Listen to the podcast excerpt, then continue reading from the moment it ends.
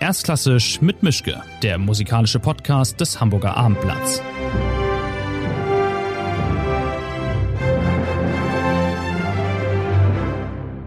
Schönen guten Tag zu einer neuen Folge. Ich habe einen Gast, der, soweit ich weiß, in Wien ist, der aber auch schon mal in Hamburg war und ich bin froh, dass es geklappt hat. Ich bin in meinem Arbeitszimmer, wo soll ich sonst sein? Ähm, es ist eine norwegische Sängerin, eine norwegische Sopranistin. Sie war neulich in der Staatsoper für den Liederabend, hat in Bayreuth einen riesen Karrieresprung gemacht durch den Tannhäuser 2019 mit Gergiev. Ähm, in ihre, sie hat die Elisabeth gesungen.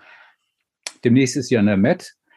Im Mai kommt sie wieder, wieder nach Hamburg und hat dann Konzerte mit Andres Nelsons oder ein Konzert mit Andres Nelsons und dem Boston Symphony Orchestra mit den vier letzten Liedern von Strauss. Und jetzt momentan ist sie in Wien und hat, glaube ich, gerade die Premiere gesungen von Peter Grimes mit äh, so unbekannten Nachwuchssängern wie Jonas Kaufmann und Bryn Terwell neben sich.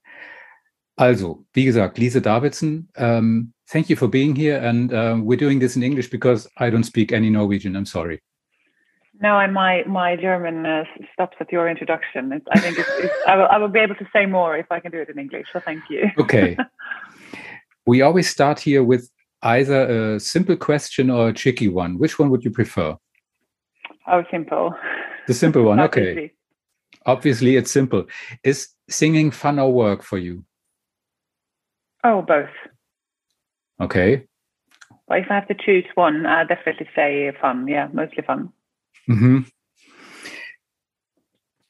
Let's talk about your profession. I wondered what was it actually like to discover that sort of voice in yourself? I mean, was it like Spider-Man finding out how much fun it is flying from building to building? Was it sort of a shock moment for you, or did it develop during a longer period of time?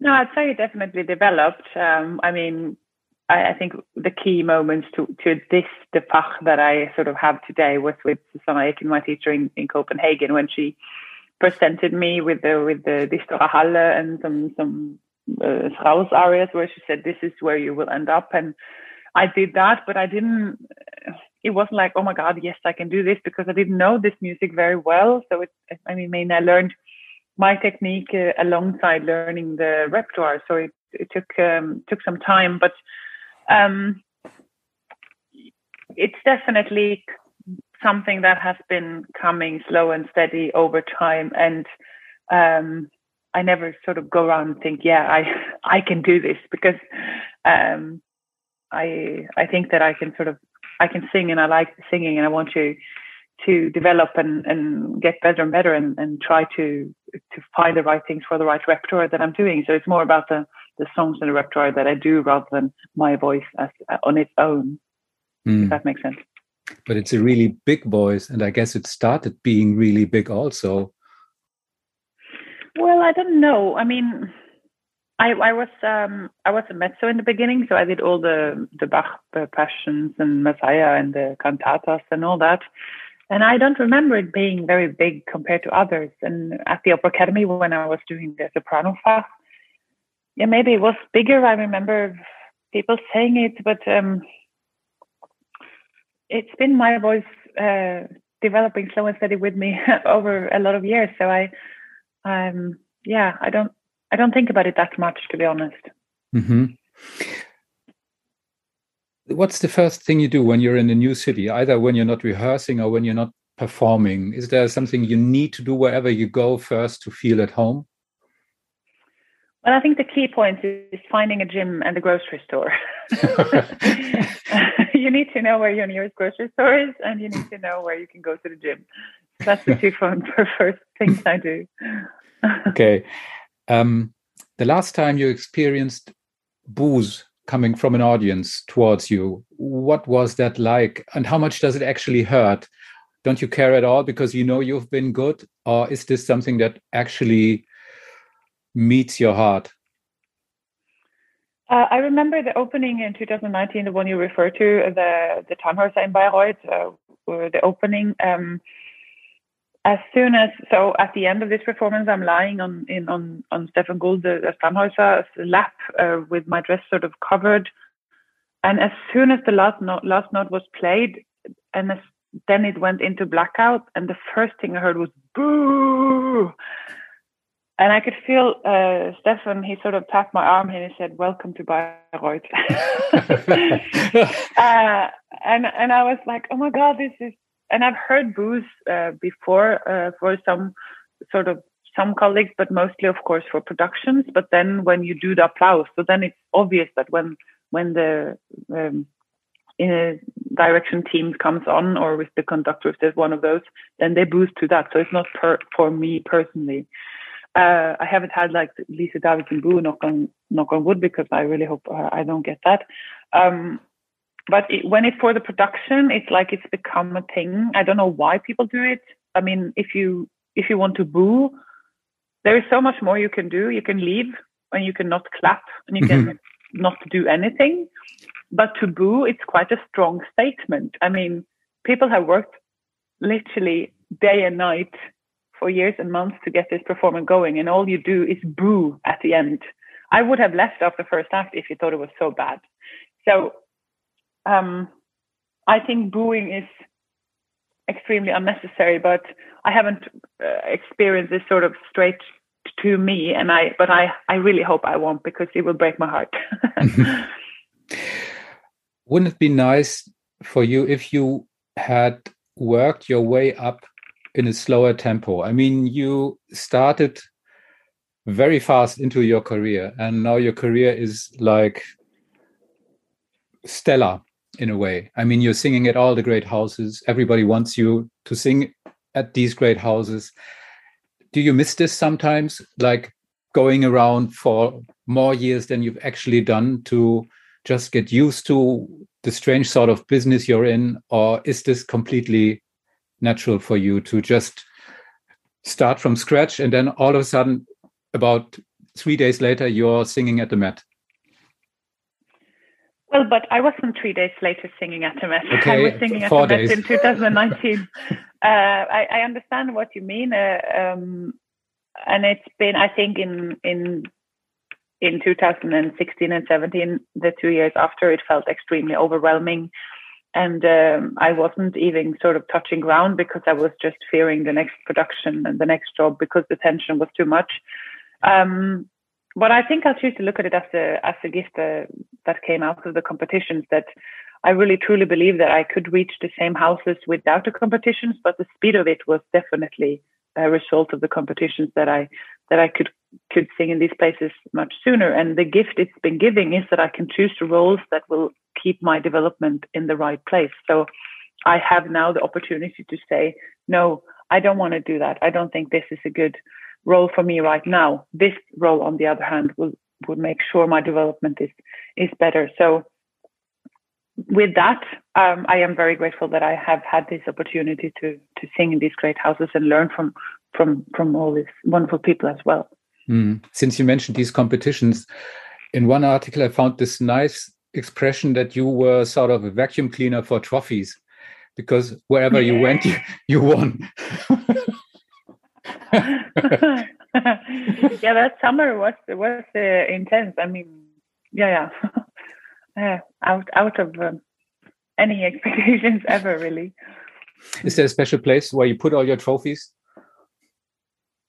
Well, right now I'm in between houses, so now they're a bit in between. But I used to have them under my piano. okay.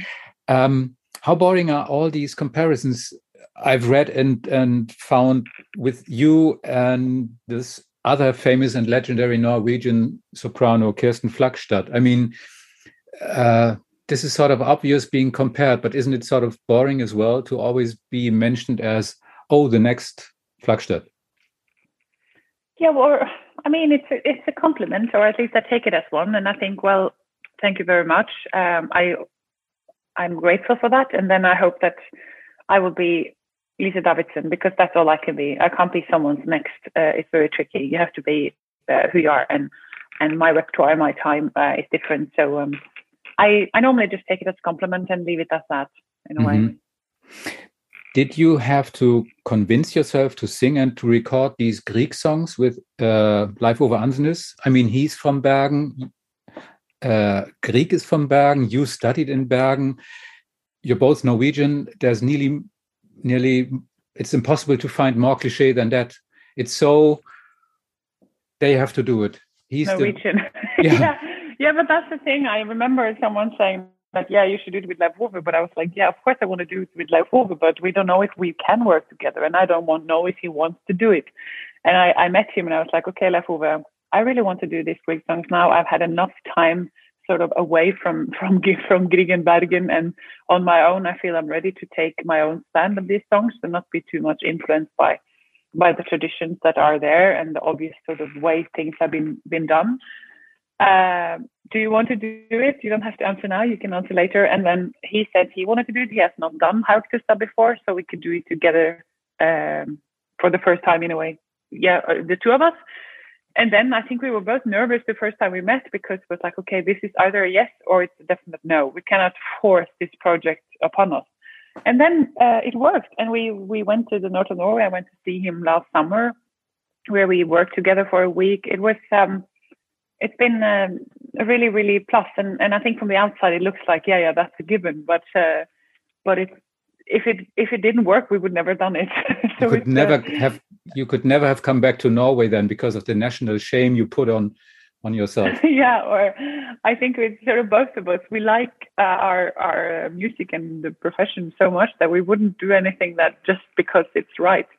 But the fact that it ended up like this, uh, it's it's definitely a gift, and it's a it's a it was such a special thing, and my first Lied album as well to to sort of dig into one composer like this. It's it's such a wonderful opportunity. So so it was great fun. Mm. I've talked to Leif Ove Andsnes a few weeks ago here in this podcast and well, and I asked him, I had to ask him because he's from Norway, and I have to ask you too. I'm sorry. Do you know this hilarious Netflix series Norsemen? Have you ever heard of it? I have seen it, but I have not watched it. I watched a little bit and then I stopped. It's not really my thing, I'm I'm afraid. Oh, oh.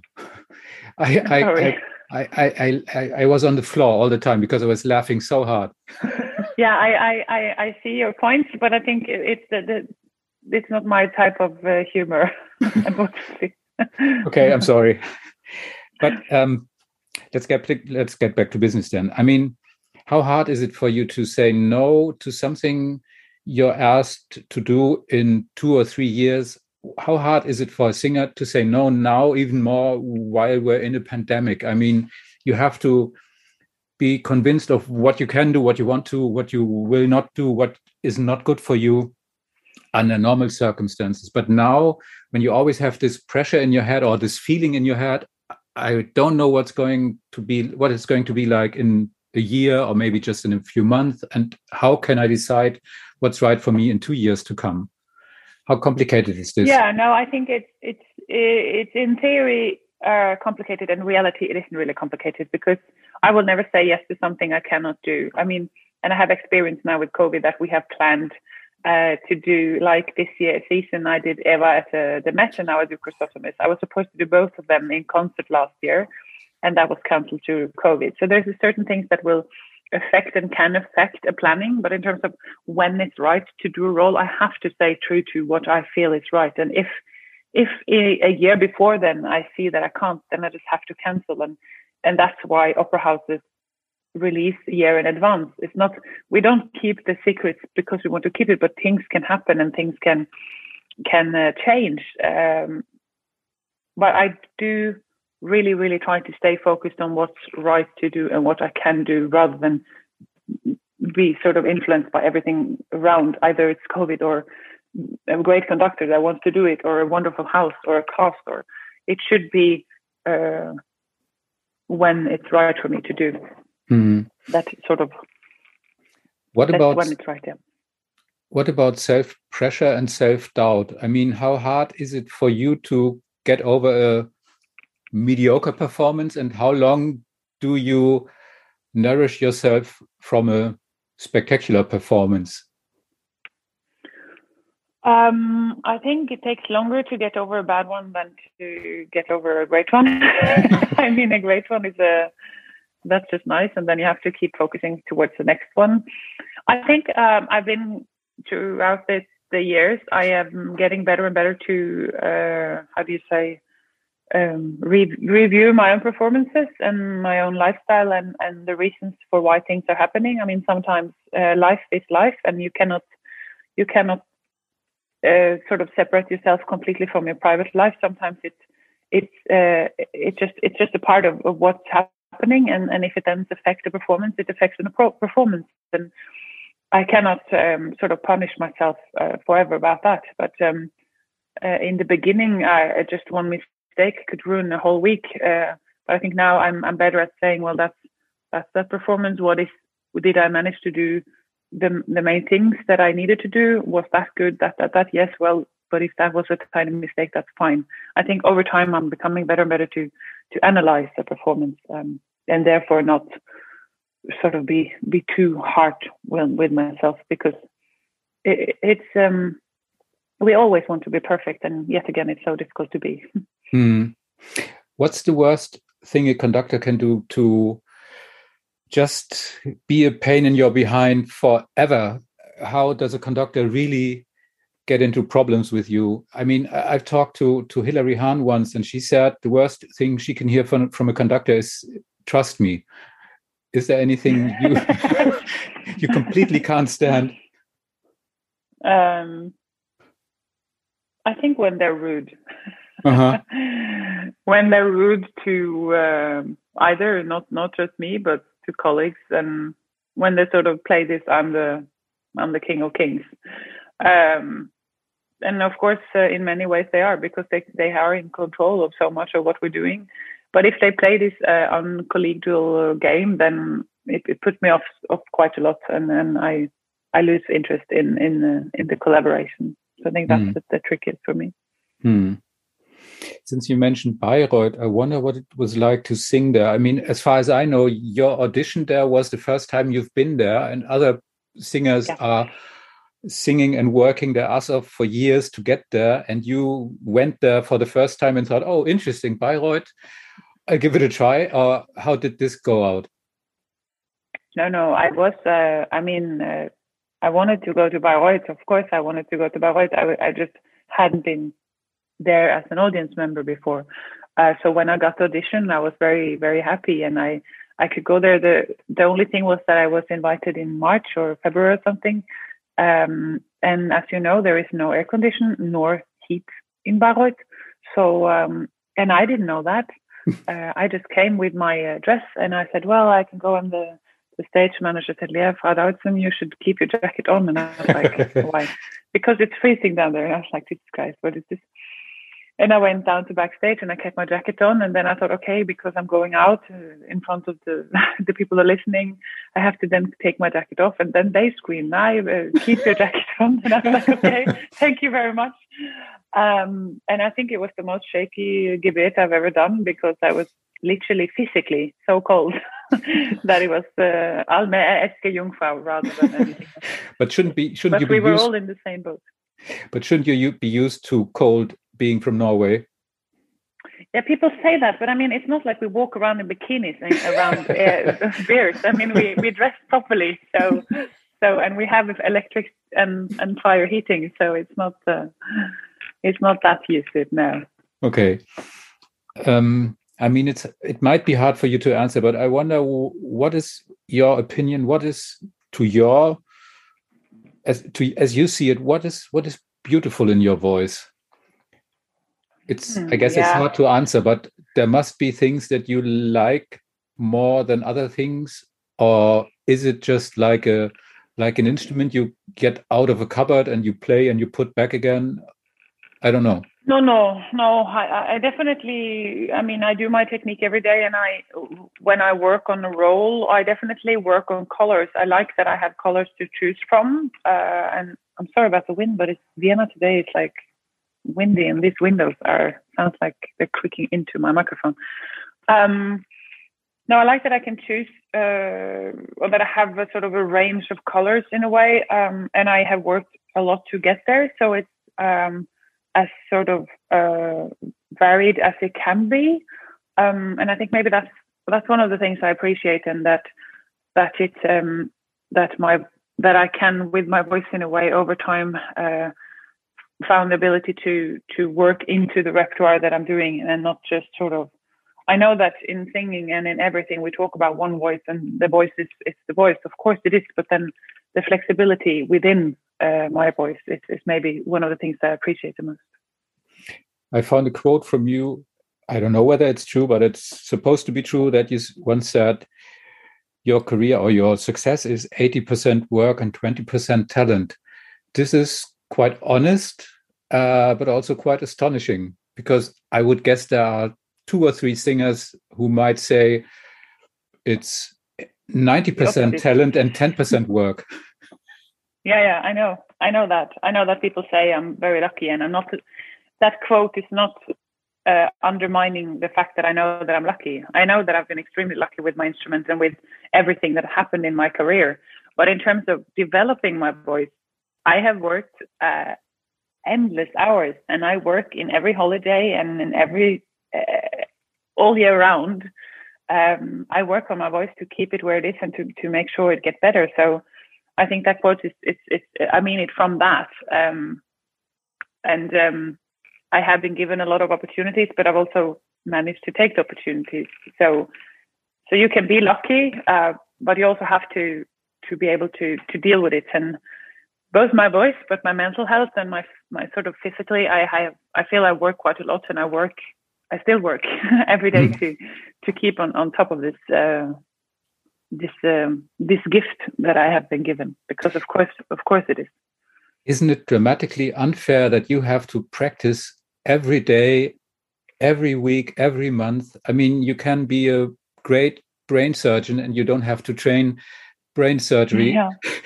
after after your work is done or on the weekend you just go there on monday back again or whatever and then you at the end you just finish and you're good to go but you your work never True, stops the brain surgeon doesn't get applause either. I mean, we do that. no, I was just kidding. no, of course, but I, I think that's, um, I have chosen to focus on the good things. I have been given opportunity to live from singing. I've been given opportunity to, to work at a very, very high level and I've worked myself up there. And if that means that I have to work in holidays, then, then that's what it is. I'm also a singer and not a violinist. I mean, they have to put down even more hours so at least we are, I can um, keep myself going for a long time on, on, on fewer hours than maybe some, some instrumentalists can. So, and hopefully I can work for a long time. Whereas, I mean, ballet dancers and athletes, their, their time is much shorter and then they, they can do something else afterwards, of course. But, but I try to focus it, focus on the positive things and see that it's a, it's a small price to pay, uh, price to pay for, for what I'm uh, actually doing. Hmm is there a sort of secret Wagner singer society where you all contact each other and talk about how to get along with a certain part or how to work in a certain opera house? I mean, this repertoire is so so so demanding. I, I thought maybe you all know each other somehow sooner or later, and you'll talk about what's good, what's bad, and what's next to do. No, um, no, I don't talk to other people much about what I'm doing. But of course, in productions we talk. I mean, I've spoken to Nina when I've been Sieglinde and she's Hilde, but um, but no, I, I do my thing and she does her thing. I think maybe mm. maybe one day I'll ask, but but so far I have, have not done that. No. Mm. When you're back in, I don't know whether I pronounce it right, but maybe it's Stokke. When you're back in your hometown, what's the first thing you do? Hiking, fishing, looking into the fog. What what do you need to feel back home again? I need to hug my nephews and uh, my parents. and then look uh, into the fog. Sort of. Yeah, then uh, walk by the sea. I mean, it's the sea and the the, the mountains, the, the the the woods that are the sort of the big things in Stockholm. So, but it's definitely being with my family. That's my main goal mm. when I'm in Stockholm. Is it true that about 25 people from your hometown came to New York to, to see and hear you sing at the Metropolitan Opera? Yeah, it is. what was that like? I mean, was there a fan club shouting all the time? no, they came to, uh, I think there was a second or third performance, and then my mom and my dad and their uh, girlfriend and boyfriend was there for the opening. Um, no, I went to see them afterwards in the hotel they were staying, and I was really glad that I could sort of talk to them and meet them. Um, and this was pre-COVID, so we could actually meet. we could we could go out. Um, these these are people that some of them are truly interested in opera, and others are uh, just wanted to go to New York and to to see my my performance there. Um, there were no flags or anything, but I definitely I felt the support. Uh, I did, and I think it's uh, it's so touching that I did it. Really. What about your parents? Did they ever have some sort of basic and gigantic fear that your choice of profession would end up in a catastrophe and a disaster and told you for three days in for three weeks in a row maybe lisa you shall become i don't know a teacher a singer a doctor something decent or was it always clear for you and for them as well that that's the thing you have to do and there's nothing else to make you happy no i think uh, we none of us really think thought that I was going to do this for a living. Uh-huh. I mean, I did it as a hobby, and then it became my living. I, I think they they thought so too. They was like, okay, this is great. She's singing, and now she's doing classical singing.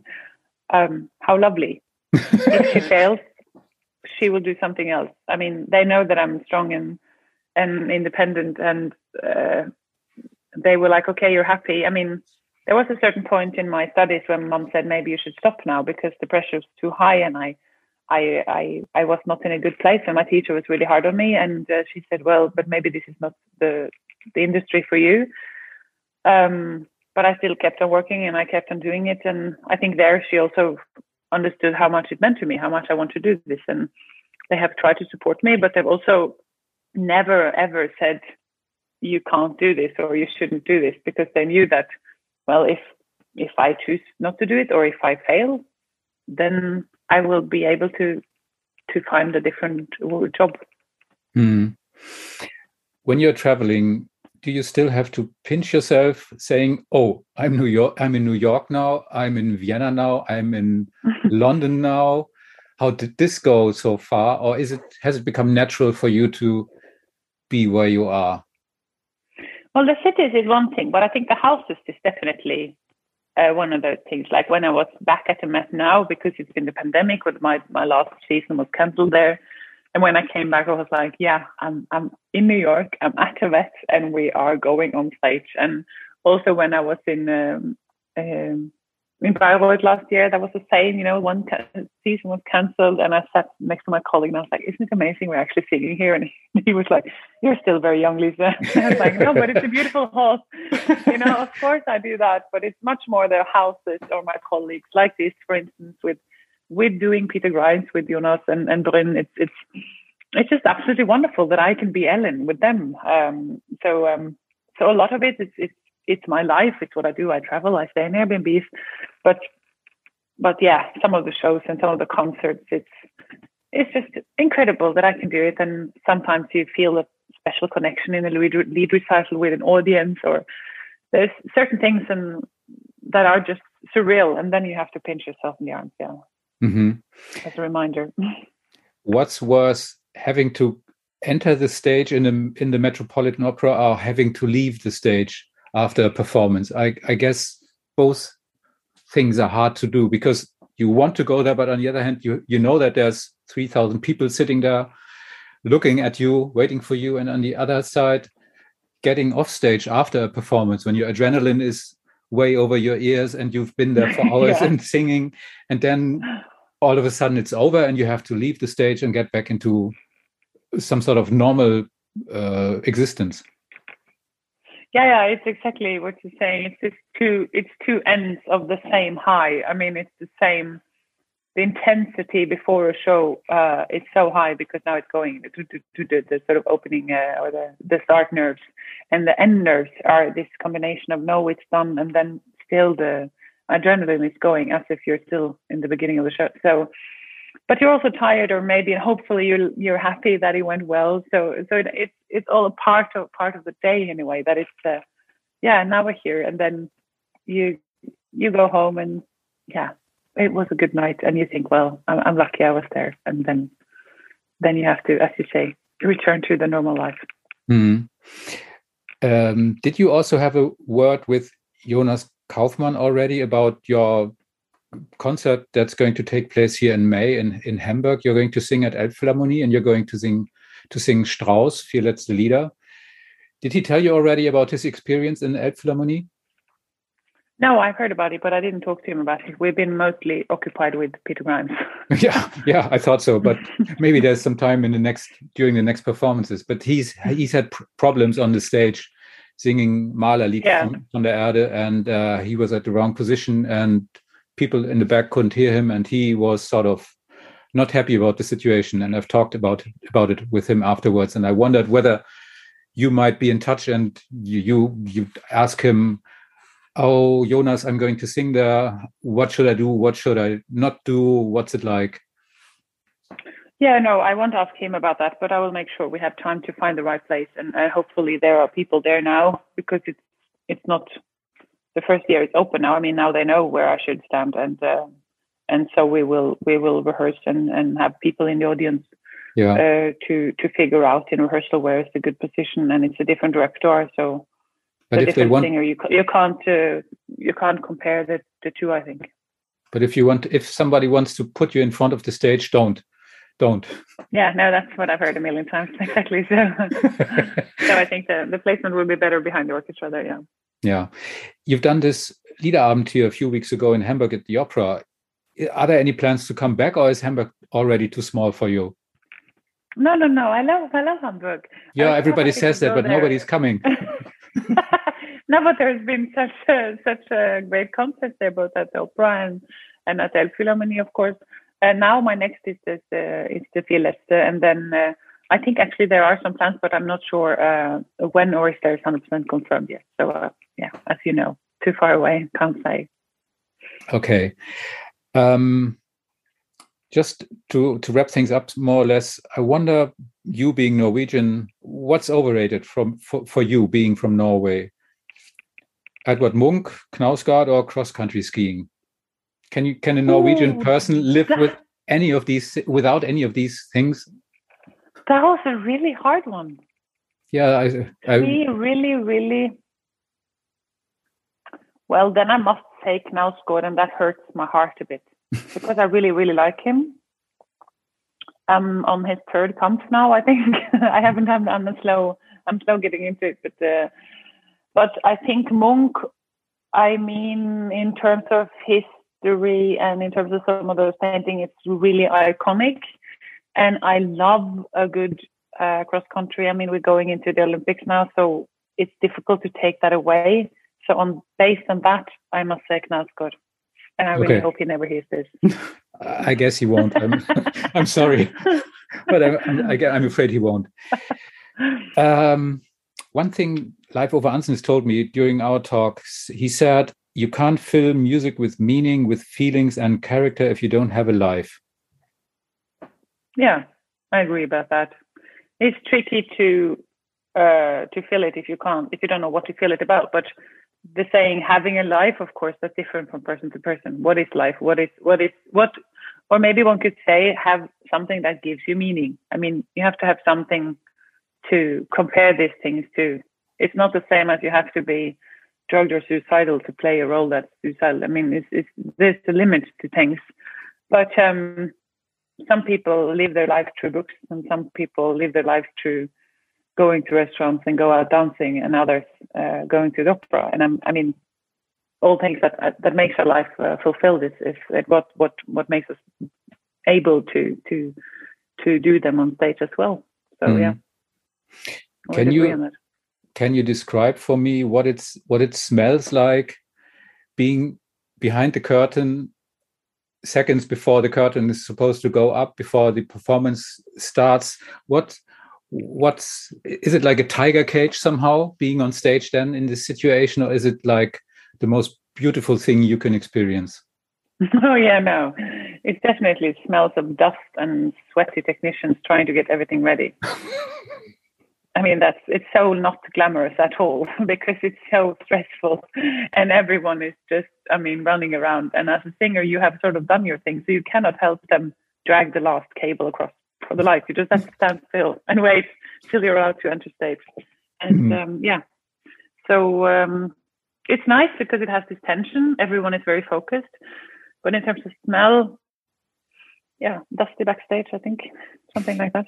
hmm. a bit of sweat. Okay. The final question um, the worst part of your career so far? Uh, the worst part? Mm-hmm.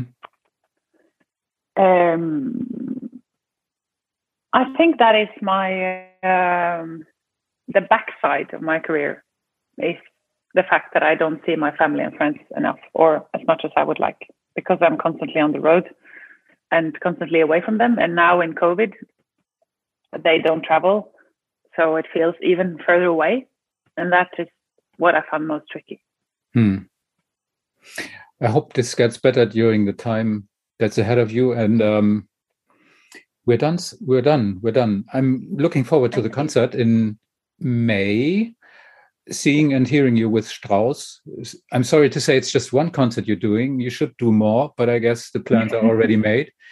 But I'm hoping then to see you at the opera somehow, sometime soon, hopefully. And so um, enjoy Peter Grimes and enjoy Vienna and take care. And um, thank you very much. Thank you so much. Have a lovely day.